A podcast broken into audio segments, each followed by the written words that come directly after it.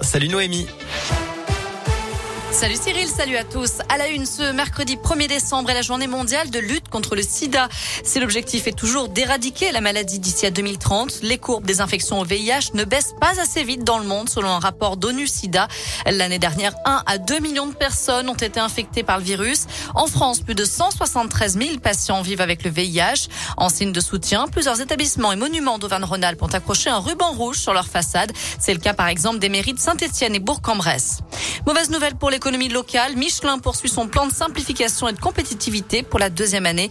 Le fabricant de pneumatiques devrait supprimer 614 postes en France l'année prochaine, dont 469 au siège social de Clermont-Ferrand. Le site du Puy-en-Velay sera touché également.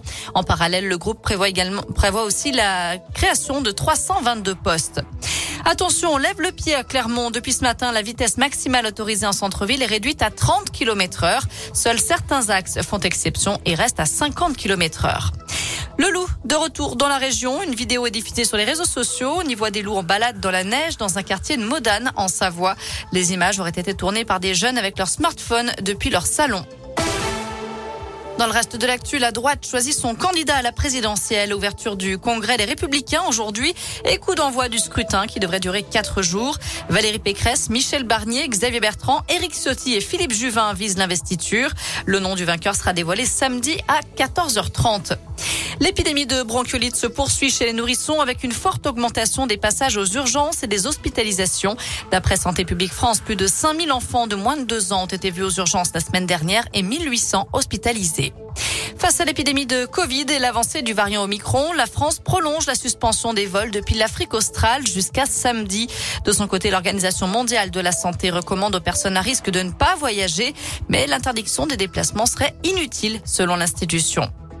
Un mot de sport avec du foot et la 16e journée de Ligue 1 ce soir. Saint-Etienne joue à Brest à 19h. Clermont reçoit Lens à 21h et Lyon accueille dans le même temps Reims à huis clos. Et puis les Françaises se rapprochent du Mondial 2023. Les Bleus ont battu les Galloises 2-0 hier soir en match de qualification. Deux buts signés Bacha et Diani. Enfin, Alexandre Astier face au public ce soir. L'acteur et réalisateur lyonnais participe à une rencontre en ligne sur Facebook à l'occasion de la sortie en DVD et VOD du film Camelot premier volet. Le public pourra donc lui poser des questions en direct. Début de la rencontre à 20h. On vous a mis toutes les infos sur l'appli Radescoop et radescoop.com.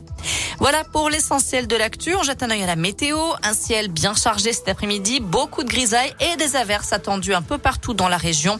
Les températures maximales affichent 7 degrés à Mâcon et Bourg-en-Bresse, 8 à saint 9 à Rouen et à Vichy et 10 degrés pour les maximales à Clermont-Ferrand. Très bon après-midi à tous. À tout à l'heure.